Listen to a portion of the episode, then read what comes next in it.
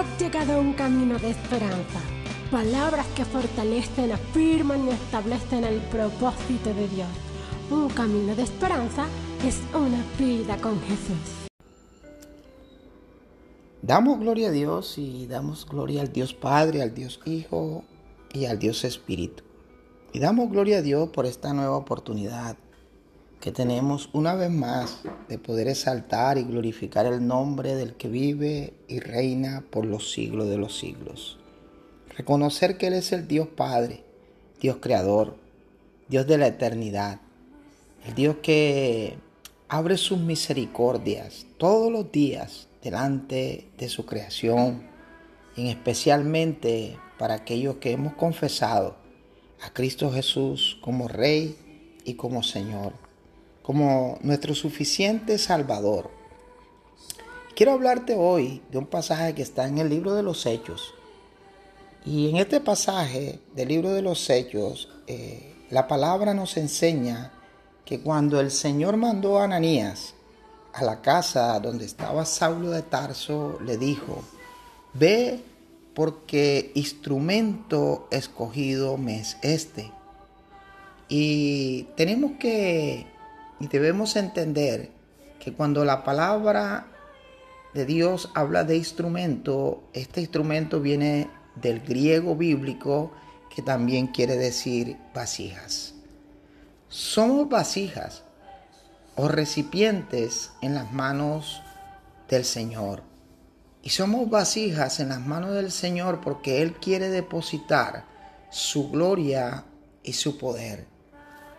Somos hijos de Dios y cada uno es un plan, es un plan puntual y es un plan diseñado por el Dios eterno. Dios mismo nos conduce en un proceso continuo de formación y de maduración, con su poder, con amor, con sabiduría.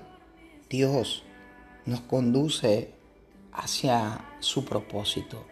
Fuimos creados como instrumentos, como instrumentos útiles.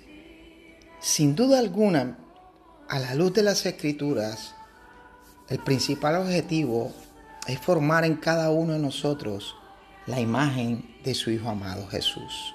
Y esto tenemos que tenerlo bien claro. No podemos tener duda que las escrituras nos enseñan que el principal objetivo del Dios creador es llevarnos a la imagen de su Hijo amado Jesucristo. Por eso la palabra dice que cuando Jesús venga seremos llevados juntamente con Él. Y después que se abra aquel libro, aquel gran libro, entonces nosotros seremos glorificados, nuestro cuerpo será glorificado a la medida del cuerpo de Cristo Jesús. Mire, por eso Dios usa todos los medios y todas las herramientas necesarias, a veces incomprensibles para nosotros. A veces no entendemos la forma, pero Dios va a usar las herramientas que Él necesita para llevar a cabo su plan perfecto, su voluntad en cada uno de nosotros. Esto es bien importante. Dios va a usar las herramientas y los instrumentos necesarios para que el plan perfecto y su voluntad en cada una de nuestras vidas se cumpla. Mira, por eso es que la Biblia misma nos enseña que Dios es nuestro alfarero y nosotros somos barro en sus manos. Y cada día, por su espíritu y su palabra, él trabaja en cada uno de nosotros como sus hijos. Y cuando hablamos de hijos, solamente son aquellos que han confesado a Jesús como Rey y como Señor. Porque cuando tú confiesas a Jesús como tu Rey y tu Señor, entonces ahora ya no eres ajeno a Dios, ahora eres cercano. Y hemos sido eh, añadidos a la bendición de Dios hemos sido bendecidos, herederos y coherederos juntamente con Cristo de todas las promesas que Dios le dio a su amigo Abraham. Mire, a veces no percibimos la importancia del confesar a Jesús como Rey y Señor. Pero Él está trabajando en cada uno de los corazones de su creación, los corazones del hombre. El afán de Dios de los tiempos es que todo, toda la humanidad corra y confiesa a Jesús como Rey y como Señor. Esa es la entrada. Jesús dijo, yo soy el camino, yo soy la verdad y yo soy la vida. Cuando entendemos que Jesús es el camino, entonces comienza una confesión que reconoce a Jesús como el Hijo de Dios, como el Dios Hijo, el Dios Redentor, el Dios que vino a entregar su vida para salvación y vida eterna. Ahí se abre un camino, un poderoso camino hacia el plan y el propósito eterno de Dios en nuestra vida. Él sabe cómo conducir nuestras vidas. Deja que el Espíritu Santo de Dios, el Dios Espíritu, conduzca tu vida. La palabra de Dios nos enseña que somos templo del Espíritu Santo de Dios. Él quiere, Él quiere que tú dejes el control de tu vida en sus manos. Somos un tabernáculo, somos un, un vaso y ese vaso en las manos del Señor seremos vasos útiles, seremos vasos de honra. Él sabe cómo formar en nosotros su carácter. Dios sabe cómo formar en nosotros su carácter. Mira, es muy interesante porque Job, en el libro de Job, este hombre llamado Job, en el capítulo 22, en el verso 23, dijo, si te vuelves al Todopoderoso, serás restaurado. Y me gusta la versión TLA. La versión TLA dice, vuelve la mirada al Todopoderoso.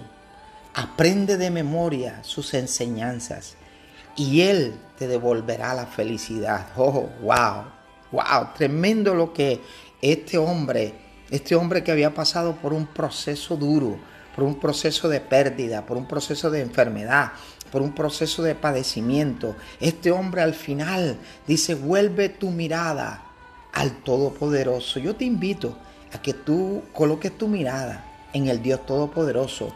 Aprende de memoria lo que en su palabra está escrito y así tú caminarás en la felicidad.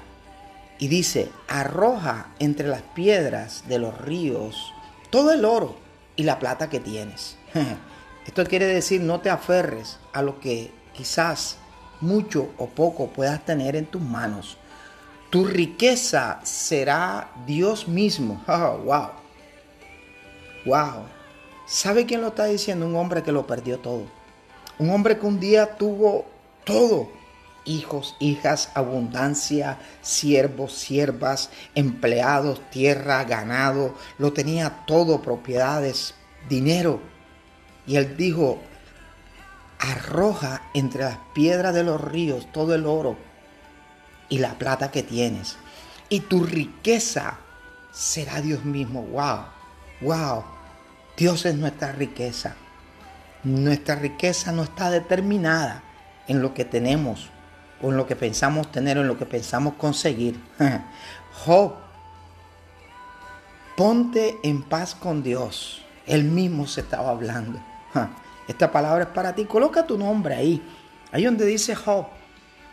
Pon en paz o ponte en paz con Dios. Coloca tu nombre. Yo puedo colocar mi nombre ahí. Ponte en paz con Dios.